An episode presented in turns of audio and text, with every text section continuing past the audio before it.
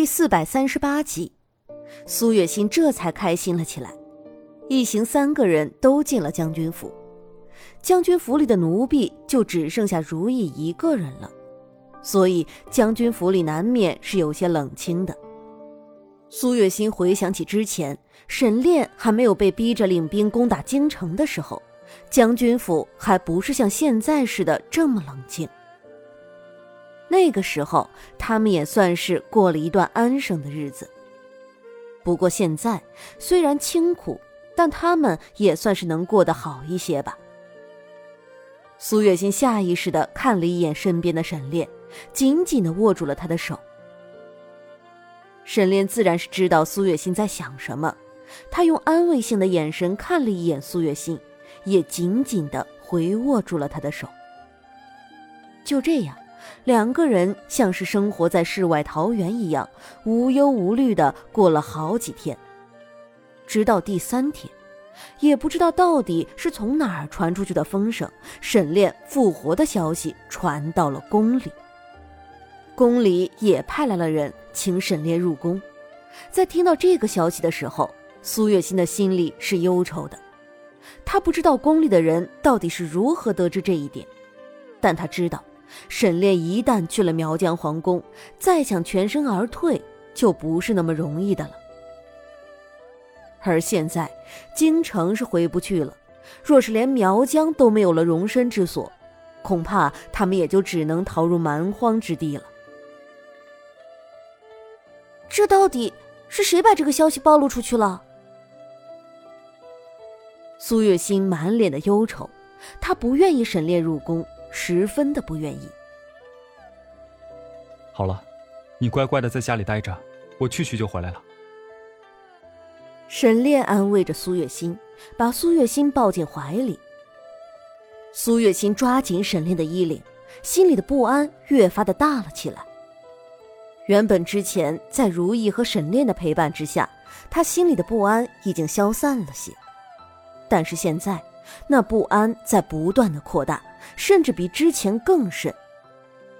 他总觉得这件事情好像是被谁设计好的一样，而现在进行的一切就好像是在顺着那个人的布局一直在往前走。会不会是苏月轩？苏月心的心里不得不有这样的猜想，但他不敢跟沈炼说。他怕沈炼会以为他是在多想。沈炼在安慰了苏月心一会儿之后，见他的面上似乎是平静了些，他这才打算抽身离开。苏月心原本是想拉住他的，但是想到这是苗疆皇帝的命令，他们不能没有苗疆这条退路，他到底还是松开了手。罢了，反正这件事情也不是他能够左右的。只要沈炼能够平安的回来，无论是什么样的结果，他都能够承受的。只希望沈炼这一次去会是一个好的结果吧。苏月心的心里除了担心就是担心。夫人，夫人，小公子他不见了。就在苏月心走神的时候，如意就急急忙忙的走了过来，嘴里还喊道。你说什么？苏月心的面色大变，她猛地转过头，脸上的血色一下子就退了个干净。长安，长安小公子不见了。如意的面上都是焦急之色，他不过是去了一趟厨房，再回来的时候，长安小公子就不见了。现在如意的心里是深深的自责的。不，不可能。苏月心一下子失去了所有的力气，重重的跌倒在地上，眼泪也吧嗒吧嗒的往下掉。长安，他的长安。苏月心急得怒火攻心，一口鲜血喷将出来。夫人，如意的面上都是悲痛之色，她伸手扶住苏月心，眼泪都已经布满了眼眶。苏月心就像是失了神一样，整个人都趴在地上，而在他身下还有一滩血迹，血迹里还混着几滴眼泪。夫人，你振作一点，也许长安小公子他会没事的。如意虽然知道这样的几率根本没有多大，但她却不得不这样说。去，去宫里把沈炼找回来，告诉他长安出事了，快去！苏月心像是想起了什么，对着如意说道：“现在的苏月心根本就毫无办法。”只能寄希望于沈炼，希望沈炼能够把他们的孩子找回来。如意在听到这句话之后，连滚带爬的就离开了。而现在就只剩下苏月心一个人在将军府里了。在暗处的人看到这一点，唇边扬起一抹冷笑，随后一支长箭射到苏月心的脚边。苏月心原本是失神的，看到这支长剑。他的面上浮现出了一抹异样的神色，看来有人想要他死啊！还真是不安分。不过才消停了几天就开始了，看来苏月轩真的是一心想要他死啊！苏月心看了信上的内容之后，便转身离开了将军府。天色渐晚。等苏月心离开将军府，赶往城郊的时候，天已经完全的黑了。我来了，我儿子长安在哪里？苏月心冲着空荡的环境大声的喊着：“你倒是来得快！”在苏月心前方不远处的树后，缓缓的走出来一个人，正是苏月轩。苏月心就知道自己猜的肯定没错，果然就是苏月轩想要他的命。你真是卑鄙，竟然想到用长安来威胁我！我的孩子在哪儿？既然我已经来了，你快把长安还给我！苏月心才不管苏月轩对他有什么怨念，他只想让苏月轩先把他的孩子还给他。哼！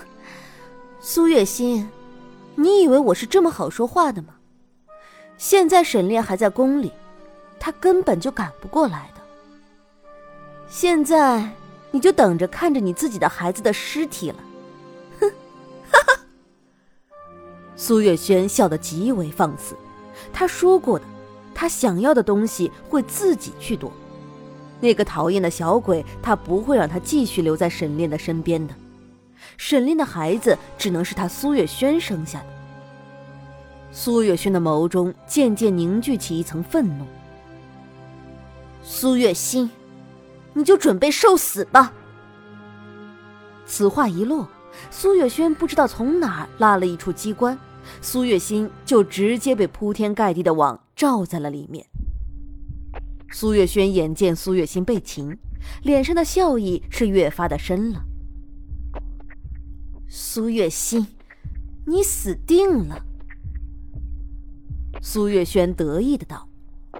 此时，从苏月轩的身后又走出来一个人，是一个脸生的男子。苏月心没有闹，更何况他现在根本就没有多余的力气去挣扎。苏月轩分明就是算准了他刚刚元气大伤，没有办法逃脱，才会约他在这里城郊树林见面。原本之前苏月轩根本就没有这样的心机和城府的，到底是什么改变了他？苏月心的面上很冷静，他知道这一次恐怕是没有办法安然的度过这一劫了。若是有个万一，他会告诉沈炼，让他好好照顾长安的。把这个女人带走吧。苏月轩看了一眼苏月心，对着身后的人道。那男子把苏月心从地上抱起来，跟着苏月轩离开了。与此同时，还在皇宫里的沈炼并不知道他的妻儿已经被苏月轩带走了。我要入宫！还在宫外没有办法入宫的如意站在宫门外，很是着急。你没有宫中的腰牌，怎么入宫？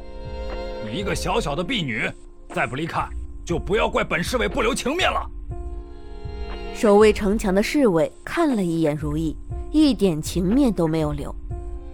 你，如意都快急死了。现在他根本就没有办法入宫，夫人还在将军府里苦苦支撑，他不能在这里待太久了。快走，快走！侍卫毫不留情地开始赶人。如意咬了咬牙，最终还是提起裙摆，飞奔着离开了。